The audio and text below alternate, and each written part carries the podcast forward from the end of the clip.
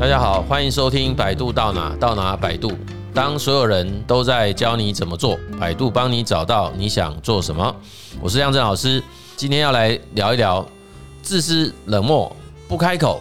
，Z 世代为何安静保留？这个又来了一个安静系列的的一个职场现象哈。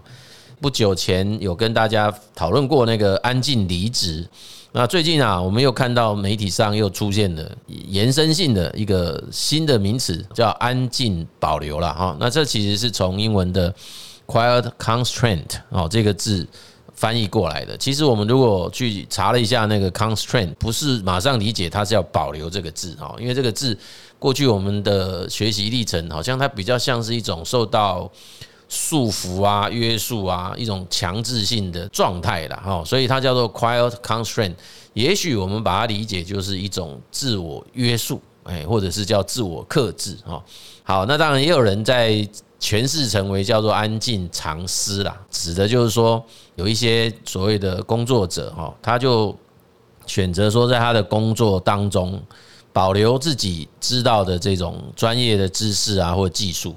蛮刻意的，就不把这些职场上常讲有一些美感嘛，就是有一些工作关键核心，不把它分享出来。那当然，如果是这种诠释的方式，这应该蛮容易被我们理解到，说他这样子的情况如果很普遍出现在某个职场中，对于企业的绩效也好，或者叫生产力哈，应该会有不小的影响。不过，我们还是要在今天这一集的节目当中，就是要来。进一步探讨了，就是为什么我们这段时间蛮常听到类似这样的议题哦？那这是不是也一种也出现一种叫做反应啊？就是反映出这种现在职场上面的呃，也许叫世代价值观，不知道这样会不会太快去定义它了哈？它的一些差异啊，我们不一定讲它是问题了哈。啊，那如果这个东西的确大家也蛮能够感同身受的话。它算不算有可能成为一种未来的职场发展趋势呢？OK，所以在这样子的一个前提下，我们大概也列出了几个问题跟大家一起交流了。第一个就是说，呃，在这些文章中所举出来的对象啊，应该都是被称之为 Z 世代的这一群新兴工作者啦。大家就会有一个评论啊，在这个 Z 世代的是不是很不喜欢在职场当中去分享？知识这件事哈，那其实如果我们仔细再去做一些其他的探究哈，你就会看到很多所谓的啊，现在三十岁以下的这个职场工作者哦，他们如果被问到这样的问题，通常大概就会蛮直觉说啊，又没有人叫我讲啊，哦，不是我不愿意分享啊，是他也觉得说又没有人叫我要讲，所以我就自己安安静静的做自己该做的事嘛，哦，所以才会有人讲说他很像是一种。那个安静离职的前兆了哦，就是他这个情况一旦啊持续一段时间之后，很可能他就会出现前一阵子大家所看到的一种叫安静离职现象。虽然我在上一次的节目当中，我并不是同意哈，完全同意那样的解释的啊，我们只是认为说，有些人其实对于所谓的工作或者是职场。呃的定义其实跟过去是不一样的一种诠释跟理解，还有也是有不一样的定位。他不觉得说哦，工作就应该长成某一群人所认为的那个样子，所以他自己会知道说，我在工作的时候，我应该啊把工作跟把自己两件事情，他会很清晰的去看待它哦，他不会说我就一定要在工作的时候完完全全的投入，甚至牺牲掉自己的生活品质啊，这是我上次在诠释的方式嘛。好，那今天这个议题，我觉得要说它是安静离职的前兆哦，我一样哦，就延续我之前的理解，我也觉得不见得是这样子的一个主张了哈。但是就是从字义上来看，我们就发现好像是似乎是在职场当中就发现某一些人哦，那特别是比较年轻的工作者。他可能在职场当中就是非常的专注于他自己的工作啊，那在这个工作方式、工作的历程，就好像蛮吝于去分享出来这样哈。我觉得也许真的现象就是这样。好，那你看看我们其他的年轻人就会说，我不是不愿意讲，是我没有机会讲，也没有让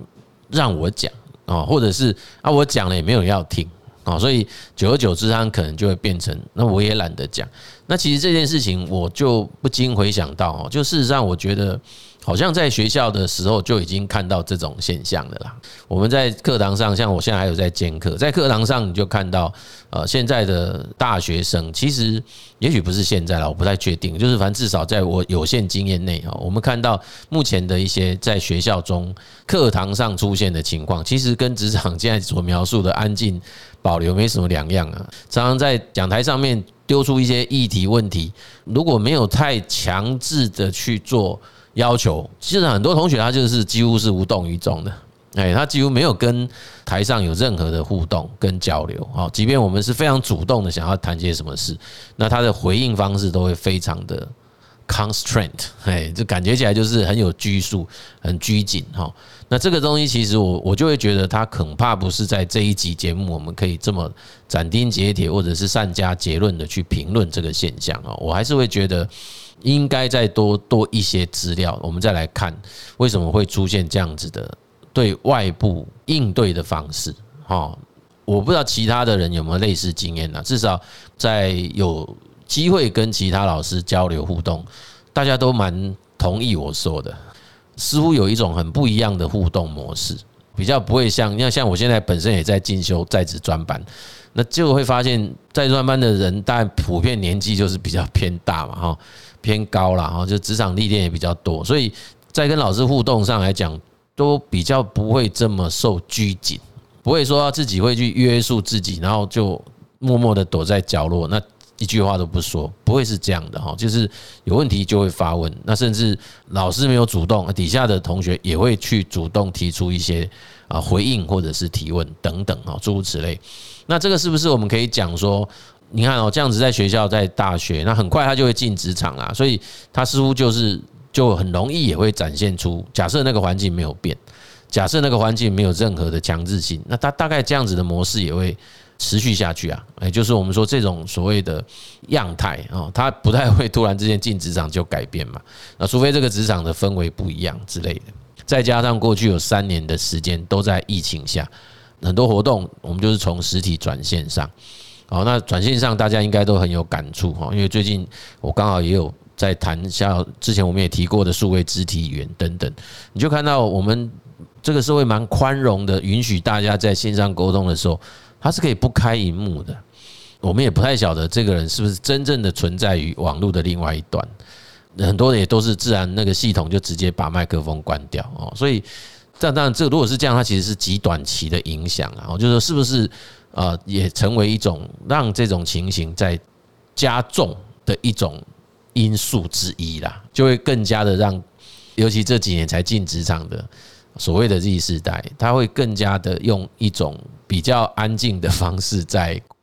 在团体中在工作啊，这个大家应该可以想象，他的模式就会跟之前这几年的模式是一致的。这种情形，也许我们。不妨也试着可以从这个角度去理解啦，哦，就是他是不是真的如同现在报道上所讲的哦，就是会去那个刻意保留某些事情不分享哦，这个我倒觉得是不是有点过度解释？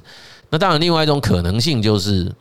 嗯，到底有没有东西可以保留这件事哦，就是这个有点不好意思，也有点不礼貌啦，就是说，是不是身上真的具备了某些值得保留而他不愿意分享的东西哦？我怕说，哎，我一分享完以后，可能被一些争功诿过的同事或主管就拿走了啊，所以他是不是有这样子的顾虑啊，或者是心中有这种内心剧场？所以这个我们也不确定是不是因为是这样。不过我们确实应该也可以去想想看，就是假设是真的啊，刚进职场来讲，本身在专业度上来说，都是一个在持续成长发展的历程中嘛，那是不是真的有足以？可以说，我就把它啊，就身身身上有好几把刷子，我就只露出其中一把，其他的我通通不让你看。哦，那这个东西我们就保留一下。那如果真的有，那是不是跟公司制度也有关系？譬如说，哎，我我就是被赋予要做这样的事啊，那其他的事情，我如果真的有能力去做，那我会不会也被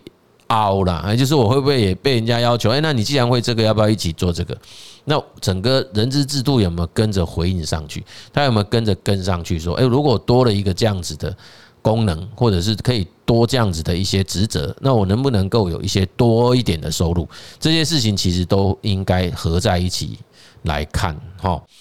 好，所以就延伸出我们谈到的第二个问题，就是如果这个现象它真的是一种现象，而且它是一个如同报道上讲的，哇，开始看起来还蛮多的，很普遍的，那我们还是得回来认真想说，身为一个企业的雇主啊，或者我们讲企业主，或者是管理者，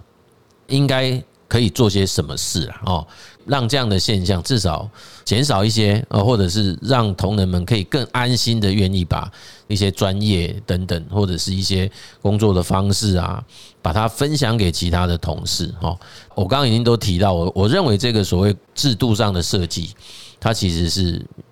必要的啦。那我也不觉得。公司没做这样的事哦，那不过之前也有很著名的一本书叫《谷仓效应》嘛，它事实上也在谈的是那种部门本位主义的概念哦。那这个安静保留，我认为它已经在更内化到说，连部门内的同仁都不见得会跟部门中其他的同仁做互动或分享。那这个情况如果真的是发生，那的确是应该严肃看待跟去面对的啦。哈，好，所以我想把这个专案。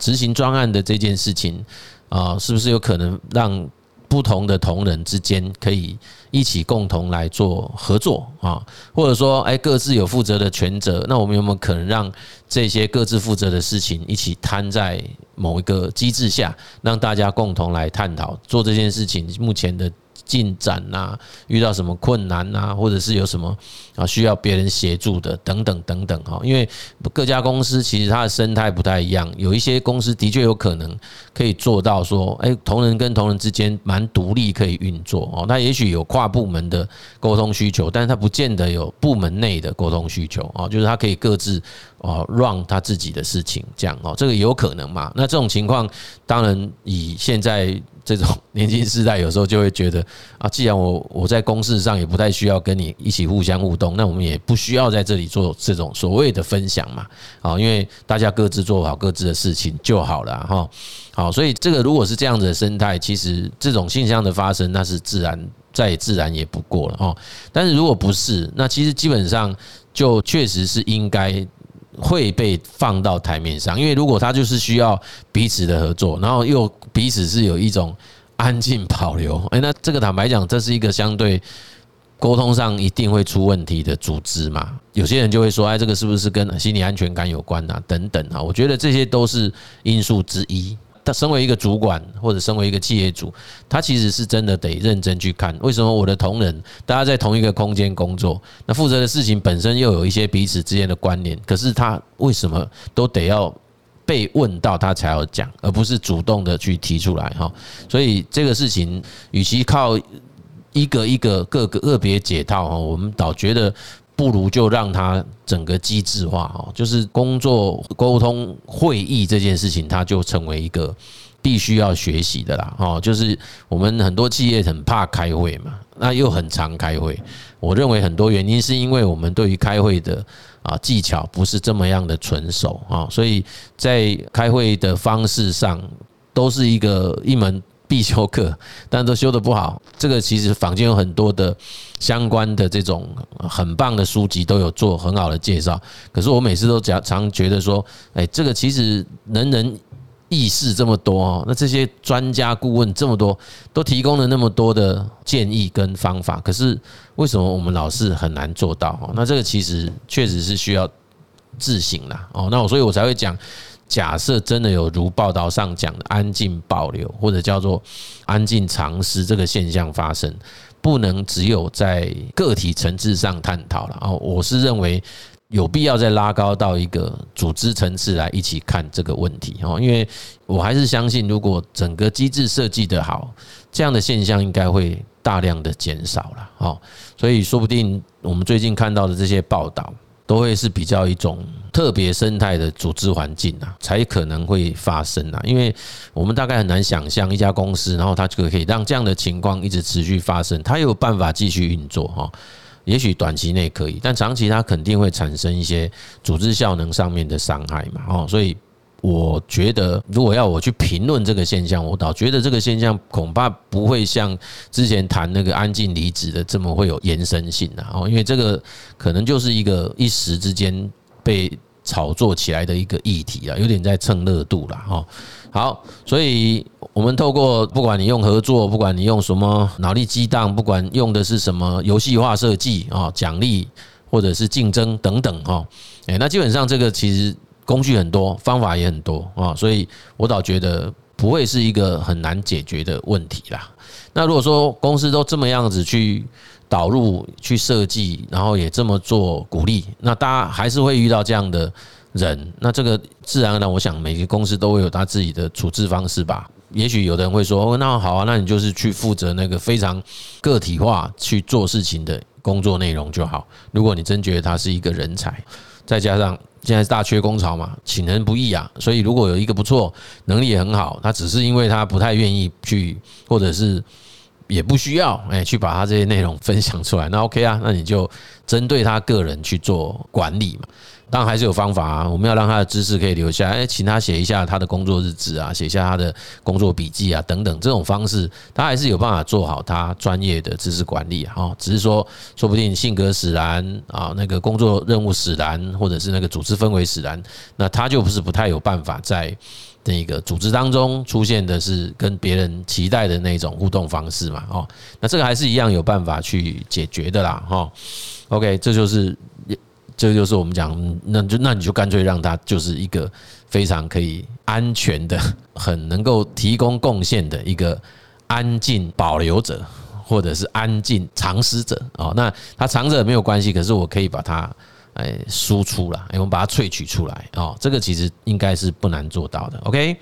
好，所以今天这一题哈，我们大概就是稍微再跟大家谈一下现在一些职场上面的。比较夯的新名词啦。那不管怎么讲哈，就是随着这种疫情的影响，然后就是现在虽然说已经坦白讲，在世界各地都几乎已经渐渐恢复常态性的生活了哈。可是之前的这种因应疫情所产生的远距啊，或者是混合式的这种办公形态啊，我认为已经产生了一些根本性的或者叫本质性的改变了哦。就是在那种过程中。虽然时间这样，你比对一个很长的职业生涯来看，那不长，就这么两三年。可是这是整个社会的一个我们讲叫做重大的事件哦。以前我们讲就是闪光灯记忆哈，就是我们今天在碰到一些很特殊的事件的时候，我们会有那种很深刻的记忆这种事情。对，那那这个东西其实我认为它会是整个社会的一个闪光灯记忆，甚至是全球嘛，大家就会一定记得。一九年底，二零二零年开始到现在的这一整个变局哈，所以呃，这样子的一个深刻的经历哈，应该是多多少少会让每个人在这个过程中更加的体会到如何的重视自己的需求了 哈，因为自己这个这个自我好了，或者叫做自己这个角色，在这个过程当中。蛮容易被自己觉察到它的存在哦。那这样的这种所谓应该也许叫个体化了哈，就是哎，这种在这个团队中的合作，其实应该也会跟过去呃，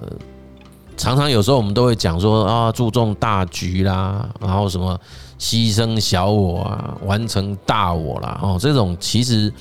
应该还是会受到一些冲击吧，哦，所以我并不觉得说，呃，只有短短的几年，然后大家一旦恢复原来秩序，啊，这样的事情就船过水无痕了，不太会是这样，它就会留在自己的内心中了，哈，所以我觉得在经营公司也好，或者是在管理这个职场的工作者来讲，哦，应该也得把这件事情列入自己的思考的框架内。怎么样子去营造出这种适合，应该我们讲叫做跨世代啦，多元世代可以共存的一个职场环境，然后让每一个职场工作者，他都很愿意在这个环境中去发挥自己的能力，甚至去分享自己的经历哈。我觉得这是一个很关键的领导能力之一啦，就是说你要怎么让这个。环境是够安全到让这种跨世代都可以一起在这样的一个空间中共荣，然后共生，这是其实是一个很大的挑战哦，然后也会是一个企业能够不能够继续永续发展的一个关键的指标啊，所以这个部分我我们可以跟大家再做进一步的探讨。OK，好，那我们这一集的节目啊，就跟大家分享到这里。那如果各位喜欢我们的节目，也欢迎您帮我们分享啊。那当然也请各位可以订阅了哈。谢谢大家的收听，百度到哪到哪百度，我们下集见。